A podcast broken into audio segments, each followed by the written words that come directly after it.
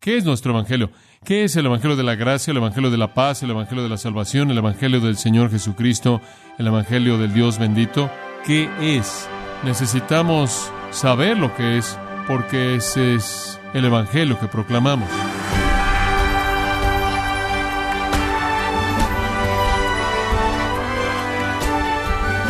Sea usted bienvenido a su programa Gracias a vosotros con el pastor John MacArthur. Cuando usamos la palabra glorioso para describir algo, queremos expresar que estamos ante algo que es digno de honor y alabanza. Bueno, no existe un mensaje más glorioso en este mundo que el Evangelio de Jesucristo. Pero ¿qué hace que el Evangelio sea glorioso? ¿Y cómo afecta nuestra vida y ministerio? Acompáñenos a continuación con el pastor John MacArthur en la serie titulada El Evangelio según Pablo, en gracia a vosotros. La verdad divina es lo más importante que hay. Mediante ella somos salvados, santificados y dados la esperanza de gloria. Mediante ella entendemos lo que Dios demanda de nosotros y por lo tanto entendemos lo que debemos obedecer y lo que debemos ser. Ese es el camino a la bendición en la vida y recompensa en la eternidad, entonces la verdad importa más que cualquier otra cosa. Dios es verdadero. Las escrituras dicen, antes sea todo hombre mentiroso, pero Dios es verdadero. Dios no puede mentir, Cristo es la verdad, el Espíritu Santo es el Espíritu de verdad, y las escrituras, dijo Jesús en Juan 17, 17, es la verdad. Estamos aquí para adorar en verdad, como Jesús nos instruyó, a creer la verdad, a hablar la verdad, a meditar en la verdad, entender la verdad, andar en la verdad, amar la verdad, deleitarnos en la verdad y obedecer la verdad. Todo tiene que ver con la verdad.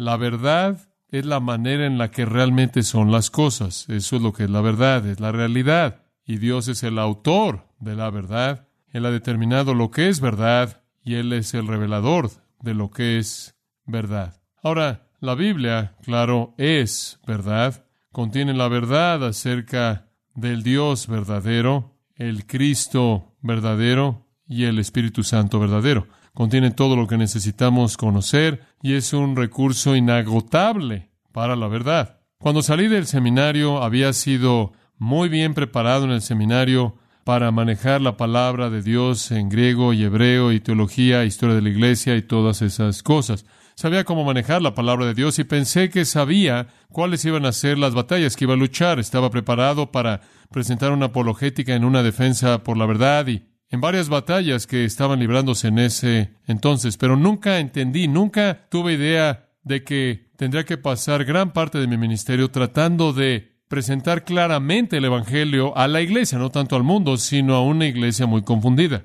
Y entonces escribí el Evangelio según Jesucristo, lo seguí unos cuantos años después con el Evangelio según los apóstoles, el cual respondió a muchos de los argumentos que se me presentaron cuando escribí el Evangelio según Jesucristo. Y después metí unos cuantos libros más como La verdad en guerra y cosas como esa para regresar a la verdad del Evangelio y unos cuantos otros libros que hablaron del asunto del Evangelio, pero hay otro libro que ni siquiera he escrito, pero voy a hacer eso, y será el tercero en la trilogía, y es el Evangelio según Pablo. El Evangelio según Pablo, si usted ve su programa, notará que ese es el tema para esta semana, ese es el tema que se me ha asignado por la autoridad de Grace to You. Y es un tema digno porque el Evangelio según Pablo está bajo ataque. Probablemente ha oído algo acerca de la nueva perspectiva de Pablo. Es un rechazo de lo que Pablo escribió en el Nuevo Testamento y lo que la Iglesia ha entendido que él escribió a lo largo de toda su vida desde que el Evangelio fue recuperado de manera clara en el tiempo de la Reforma. El Evangelio según Pablo está bajo ataque. No voy a tratar con el error, no hay punto en hacer eso. Le voy a dar la verdad y usted puede identificar el error por sí mismo. Pero vamos a ver el Evangelio según Pablo, vamos a pegarnos a él. Tenemos mucho material con que trabajar, tenemos mucho de él en el libro de los Hechos y tenemos tres epístolas que él escribió, entonces hay mucho más que podemos cubrir con respecto a Pablo. Él se refiere al Evangelio como el Evangelio de Dios, él lo llama el Evangelio del Dios bendito, él lo llama el Evangelio de su Hijo, el Evangelio de Cristo, el Evangelio de nuestro Señor Jesucristo, él lo llama el Evangelio de la gracia, él lo llama el Evangelio de la paz, él lo llama el Evangelio de nuestra salvación, pero de manera más maravillosa Él lo llama mi Evangelio. Y después Él extiende eso y lo llama nuestro Evangelio. ¿Qué fue su Evangelio? ¿Qué es nuestro Evangelio? ¿Qué es el Evangelio de la gracia, el Evangelio de la paz, el Evangelio de la salvación, el Evangelio del Señor Jesucristo, el Evangelio del Dios bendito? ¿Qué es? Necesitamos saber lo que es, porque ese es el Evangelio que proclamamos. En palabras conocidas por todos nosotros, Romanos capítulo 1, Pablo dice en el versículo 15, estoy dispuesto a predicar el Evangelio, porque no me avergüenzo del Evangelio, porque es poder de Dios para salvación a todo aquel que crea, al judío primeramente y después al griego. Eso es cronológico. Entonces, ¿qué es lo que él predicó? ¿Qué es lo que él estaba pronto a predicar? ¿Qué es lo que él tenía la obligación de predicar? ¿Qué es este Evangelio? Viéndolo de manera negativa por un momento, usted puede abrir su Biblia en Gálatas capítulo 1, y esto es a manera de una introducción breve aquí. Gálatas capítulo 1 y en el versículo 6 nos da una advertencia del peligro mortal de distorsionar el Evangelio. Gálatas 1, versículo 6. Estoy maravillado de que tan pronto os hayáis alejado del que os llamó por la gracia de Cristo para seguir un evangelio diferente. Un evangelio diferente. Él dice, estoy maravillado. El verbo griego ahí es thaumazo, es usado con mucha frecuencia en los evangelios de la gente maravillándose ante los milagros inexplicables de Jesús.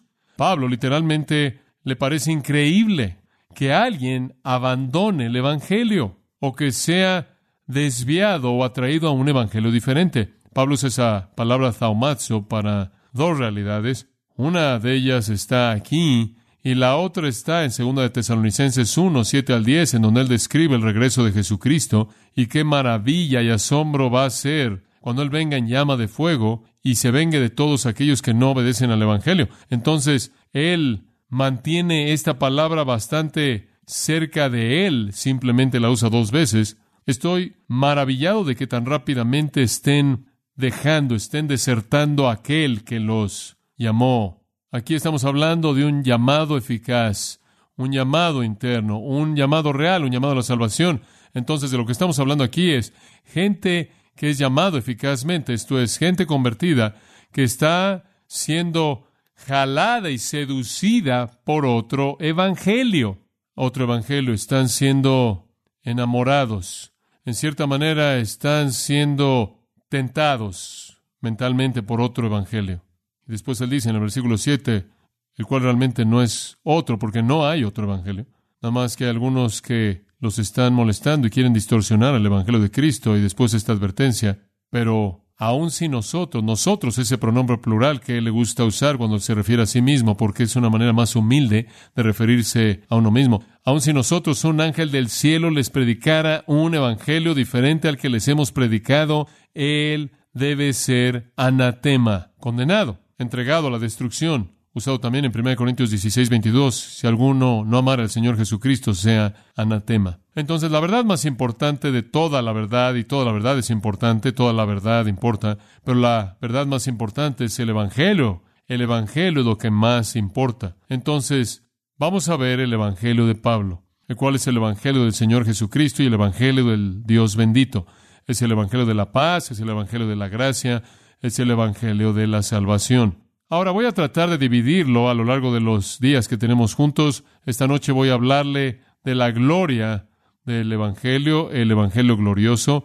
Mañana por la mañana voy a hacer dos sesiones del mismo tema acerca del Evangelio satisfactorio. En la primera hora vamos a hablar de cómo el Evangelio satisface al pecador. En la segunda hora hablaremos de cómo el Evangelio satisface a Dios. Y después, mañana por la noche, vamos a hablar del Evangelio reconciliador. Y después el sábado por la mañana vamos a hacer una sesión doble. Y después el domingo por la mañana vamos a hablar del Evangelio humillante. El Evangelio humillante. Y después el domingo por la noche creo que vamos a hacer una sesión de preguntas y respuestas el domingo por la noche juntos y vamos a tratar de amarrar todos los cabos que queden sueltos y vamos a disfrutar de un gran tiempo. Muy bien, para esta sesión entonces vamos a ver la gloria del Evangelio y solo quiero que sepa que no estoy tratando de presentar esto en algún tipo de orden cronológico. En cierta manera, estos son impulsos que vienen a mi corazón conforme pienso en el Evangelio y no puedo alejarme de un pasaje en particular, el cual vive en mi alma todo el tiempo. Todos los caminos llevan a 2 Corintios 4, así que abra su Biblia en 2 Corintios capítulo 4. Cubrí 2 de Corintios ya después de muchos años en mi ministerio de enseñanza y me da tanto gusto que así lo hice. Si hubiera tratado de predicar el libro de 2 de Corintios cuando fui un pastor joven, nunca habría podido entenderlo. Usted tiene que tener décadas de ser golpeado, inclusive para entender lo que Pablo está enfrentando en esto. Usted tiene que tener años y años de experiencia en el ministerio para entender su corazón en esta epístola sorprendente. Y sabe una cosa, cuando usted piensa en el Evangelio, yo sé que usted piensa en Gálatas, usted piensa en Romanos, usted podría estar pensando en otros sermones que Pablo predicó en el libro de los Hechos, en donde el Evangelio es presentado claramente. Vamos a estar viendo las cartas corintias para encontrar nuestro entendimiento del Evangelio. Estas con frecuencia son pasadas por alto en esta área. Segunda de Corintios, capítulo 4, nos va a ayudar a entender la gloria del Evangelio. Ahora, el tema de Segunda de Corintios es el sufrimiento. El sufrimiento.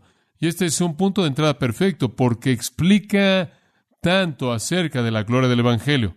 Si usted pasa al versículo 4, usted verá una frase al final del versículo 4, el Evangelio de la gloria de Cristo el Evangelio de la gloria de Cristo. Estamos viendo la gloria del Evangelio. La gloria del Evangelio es un entendimiento crítico. Eso quiere decir que tiene una importancia que está por encima de lo demás. Es una naturaleza que lo sobrepasa todo. Es una realidad contundente. Tiene una importancia sin paralelos.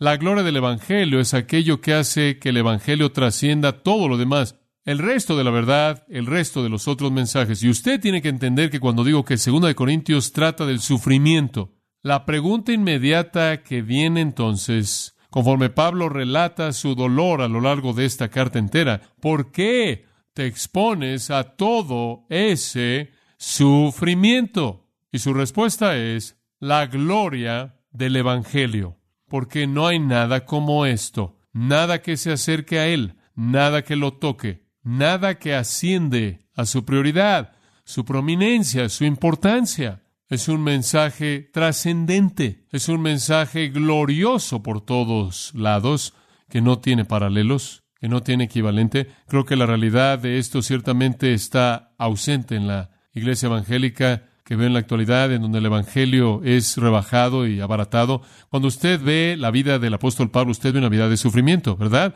Hay mucha gente en la actualidad que ha inventado un evangelio diferente. Realmente no hay un evangelio diferente porque no hay un evangelio diferente, sino han inventado una variación del evangelio que no es evangelio en absoluto, de tal manera que pueden eliminar el sufrimiento para hacer que el evangelio sea aceptable, para quitarle la ofensa. Pero no Pablo. Su ministerio entero del evangelio hizo que la gente estuviera furiosa, que se enojara, que fuera hostil, que fuera brutal, y él nunca alteró el mensaje. Cuando él llegó al final de su vida, conforme oímos sus palabras de despedida, palabras conocidas por nosotros, en su segunda carta a Timoteo, él dice esto, capítulo 4, estoy listo, ya estoy siendo derramado como ofrenda de libación, el tiempo de mi partida está cercano y se acuerda usted de estas palabras, he peleado, ¿qué? La buena batalla. He peleado la buena batalla. Fue una batalla desde el principio hasta el final y sabe usted cómo terminó para él. Él colocó su cabeza sobre un bloque de madera, la cabeza de un hacha reflejó el sol y separó su cabeza de su cuerpo y él estuvo con su Señor. Antes de eso él había estado en la cárcel repetidamente. Cuando él llegó a una ciudad, él no preguntó cómo era el hotel, él preguntó cómo era la cárcel, porque él sabía que ahí era donde se iba a quedar. ¿Qué tipo de cárcel tienen en esta ciudad? Y alguien probablemente se le acercó de vez en cuando y le dijo, Pablo, mira, ¿por qué no te relajas? Realmente no tienes que terminar en la cárcel en toda ciudad o ser expulsado de la ciudad. Tienes que tener tu vida entera con gente tramando matarte, tramas de los judíos, tramas de los gentiles, tramas del el pueblo, tramas de liderazgo. Realmente no tiene que ser así. Puedes hacer algunos ajustes. ¿Por qué soportó todo esto? La respuesta es que él entendió la gloria del Evangelio. Ahora, quiero que vea el capítulo 4 y sé que normalmente lo hago de manera lenta y cubro unos cuantos versículos. Me acuerdo cuando comencé el libro de Romanos, nuestra congregación estaba emocionada. Vinieron y Romanos comienza de esta manera. Pablo. Entonces mi primer sermón fue Pablo y después pensaron, oh, por favor, va a avanzar una palabra a la vez. Y entonces, sé con mucha frecuencia que entro en profundidad, pero vamos a cubrir algunos capítulos más amplios juntos. Quiero que vea cómo este capítulo es encerrado. En el versículo 1, él dice al final del versículo 1, no desmayamos, no desmayamos. Y pase al versículo 16. Ahora usted llega al final del capítulo y lo vuelve a decir. Por tanto, no desmayamos. Eso realmente es importante. Desafortunadamente esa no es la mejor traducción. Es un verbo en el griego, ekakeo, y kakeo es la raíz de la palabra kakos, lo cual es maldad. Es actuar mal, es hacer maldad. Pablo dice, miren, he enfrentado bastantes tentaciones para hacer lo malo, para actuar de manera mala, al desviarme de la verdad del Evangelio para hacer que mi vida sea más fácil. Yo no hago eso. Yo no hago eso. Siga la descripción, capítulo 1, versículo 3. Bendito sea el Dios y Padre de nuestro Señor Jesucristo, Padre de misericordias y Dios de toda consolación, el cual nos consuela en todas nuestras tribulaciones él apenas acaba de entrar a la carta y él ya está hablando de toda su aflicción. Él usa la palabra tribulación de nuevo en el versículo 4. En el versículo 5 habla de sus sufrimientos, los sufrimientos de Cristo, que son suyos en abundancia. Versículo 6 dice, somos afligidos. Él también dice en el versículo 6, soportamos pacientemente el sufrimiento. Versículo 8, él dice, no queremos que no sepáis, hermanos, de nuestra aflicción, cuán severa fue Fuimos abrumados sobremanera más allá de nuestras fuerzas, de tal modo que aún perdimos la esperanza de conservar la vida. Él literalmente es llevado de manera frecuente al borde de la muerte. Versículo 9 dice, pero tuvimos en nosotros mismos sentencia de muerte. En otras palabras, hasta donde puedo ver, viéndolo desde mi punto de vista, evaluando la situación, se acabó.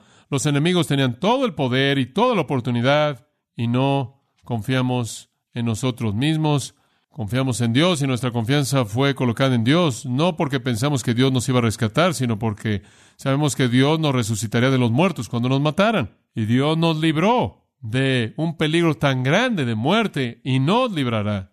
Él aún nos librará. Simplemente fue una situación horrenda tras otra. En el capítulo 2 habla de otro tipo de tristeza. Él dijo, ustedes me causan tristeza, Corintios, esa es una iglesia que hace triste a cualquier pastor. Si yo les causo tristeza, ¿quién entonces me hace estar contento sino aquel a quien causé tristeza? Y para esto mismo se escribí, para que cuando llegue no tenga tristeza de parte de aquellos de quienes me debiera gozar, confiando en vosotros todos, que mi gozo es el de todos vosotros, porque por la mucha tribulación y angustia del corazón os escribí con muchas lágrimas, en otras palabras, me son un dolor y después yo soy un dolor para ustedes y toda la situación es una experiencia triste. No me gusta cómo me tratan y a ustedes no les gusta cómo los trato y esta es una angustia profunda de corazón.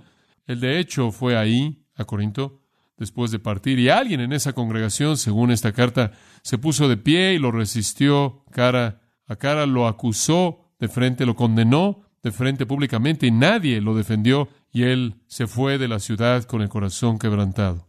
Las iglesias pueden hacer eso. Regrese al capítulo 4, versículo 8, que estamos atribulados en todo, mas no angustiados, en apuros, mas no desesperados, perseguidos, mas no desamparados, derribados, mas no destruidos, llevando en el cuerpo siempre por todas partes la muerte de Jesús, para que también la vida de Jesús se manifieste en nuestros cuerpos. En otras palabras, la realidad es que Llevamos por todos lados el concepto, la noción de que en cualquier momento podemos morir por causa de Cristo. Versículo 11, siempre estamos entregados a muerte. Versículo 12, la muerte actúa en nosotros. Y veremos un poco más de eso más adelante. Así es como Él vivió su vida.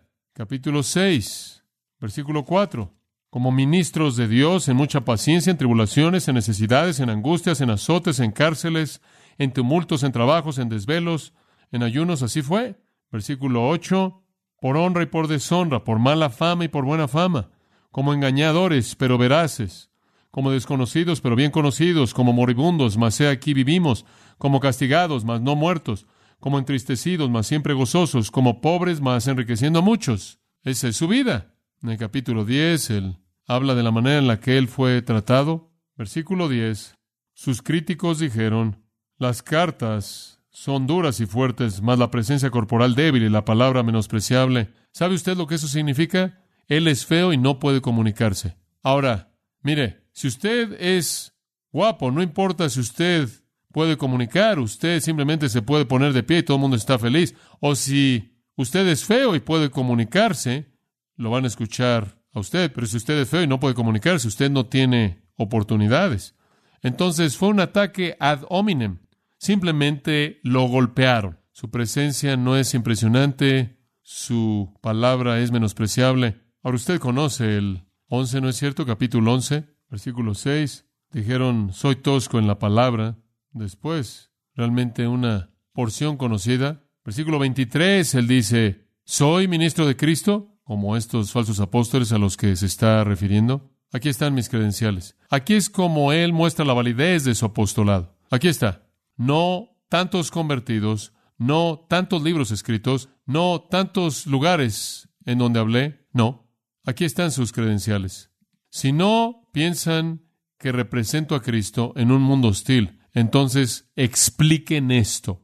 En trabajos más abundante, en azotes sin número, en cárceles más, en peligros de muerte muchas veces. De los judíos cinco veces he recibido cuarenta azotes menos uno, tres veces he sido azotado con varas, una vez apedreado, tres veces he padecido naufragio, una noche y un día he estado como náufrago en alta mar, en caminos muchas veces, en peligros de ríos, peligros de ladrones, peligros de los de mi nación, peligros de los gentiles, peligros en la ciudad, peligros en el desierto, peligros en el mar, peligros entre falsos hermanos, en trabajo y fatiga, en muchos desvelos, en hambre y sed, en muchos ayunos, en frío y en desnudez, y además de otras cosas. Peor que eso, lo que sobre mí se agolpa cada día, la preocupación por todas las iglesias. Él no está hablando de administración. Oía a un hombre predicar de eso. Sí, él estaba cargado por la administración. ¿Qué? Él no está hablando de administración. Él explica de qué está hablando en el versículo 29. ¿Quién enferma y yo no enfermo? ¿Sabe lo que eso dice? Él era un pastor a tal grado que si un creyente era débil,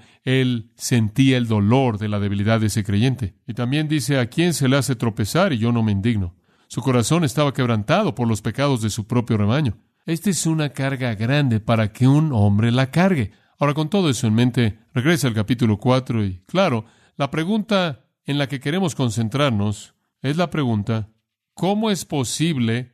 ¿Qué es lo que estás haciendo que fomenta todo este problema?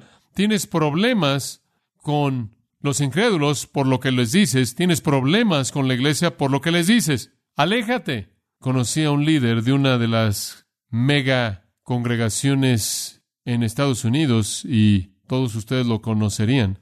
Mega, mega iglesia. Y me senté en su pequeña oficina, realmente una oficina grande, y dijo, MacArthur, solo tengo una palabra para ti. Y dije, muy bien, ¿cuál es? Él dijo, relájate. ¿Qué? ¿Relájate? Sí, por favor, relájate. Guarda tu distancia.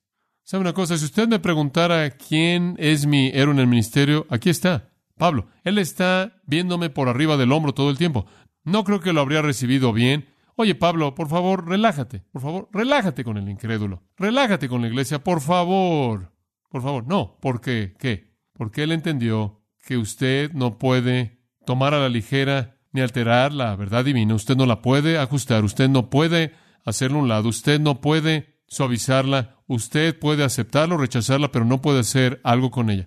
Y la razón por la que él llegaba a los extremos que él llegaba y vivió una vida entera de dolor y sufrimiento y terminó como un mártir fue porque él entendió la gloria del Evangelio. Con eso en mente, regresamos al capítulo 4 y veremos a dónde podemos ir aquí. Ni siquiera sé lo que voy a decir, inclusive yo tengo curiosidad de saberlo.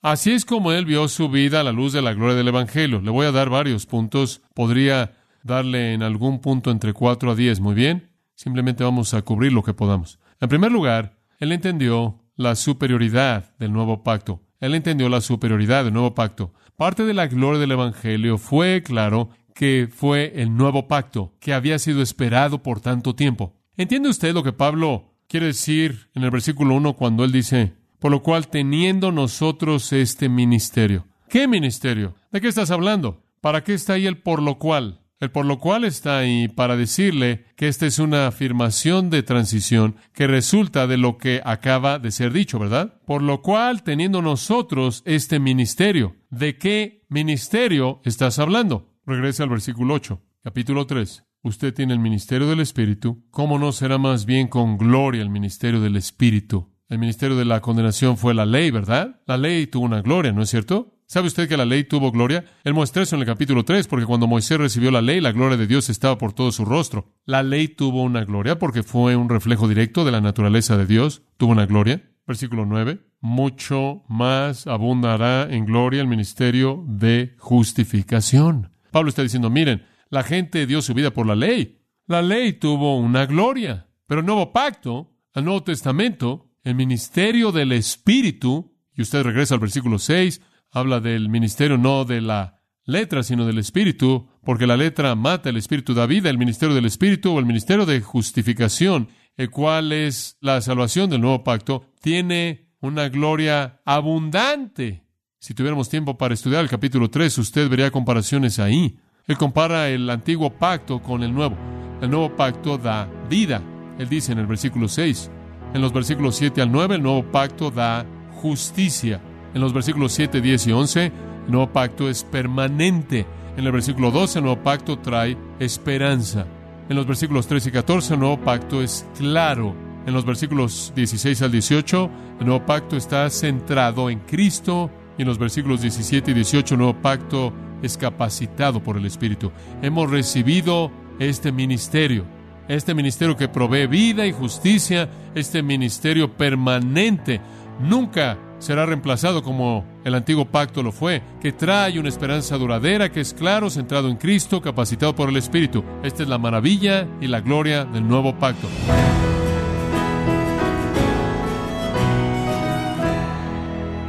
Hemos estado escuchando al pastor John MacArthur quien nos explicó cómo el apóstol Pablo vivió su vida a la luz de la gloria del Evangelio, parte del Evangelio glorioso, que es una serie del Evangelio según Pablo, en gracia a vosotros.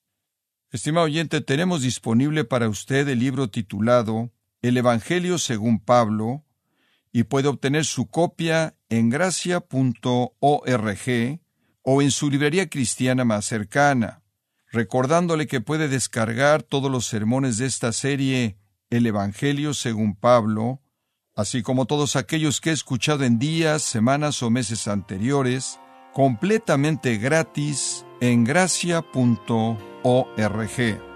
Si tiene alguna pregunta o desea conocer más de nuestro ministerio, como son todos los libros del pastor John MacArthur en español, o los sermones en CD, que también usted puede adquirir, escríbanos y por favor mencione la estación de radio por medio de la cual usted nos escucha en gracia a vosotros. Es importante conocer no solo el país y ciudad de donde usted nos escucha, sino también la radio.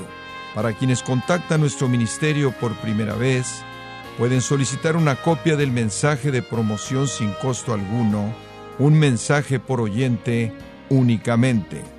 Si usted vive en los Estados Unidos o Puerto Rico, escríbanos a Gracia Vosotros, P.O. Box 4000, Panorama City, California 91412.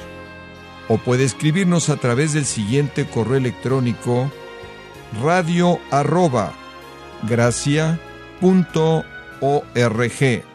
y queremos agradecerle desde el fondo de nuestro corazón su tiempo y sintonía, y en nombre de John MacArthur y del personal de este organismo, invitarle para que nos acompañe en la próxima edición y así juntos continuar desatando la verdad de Dios un versículo a la vez, en gracia a vosotros.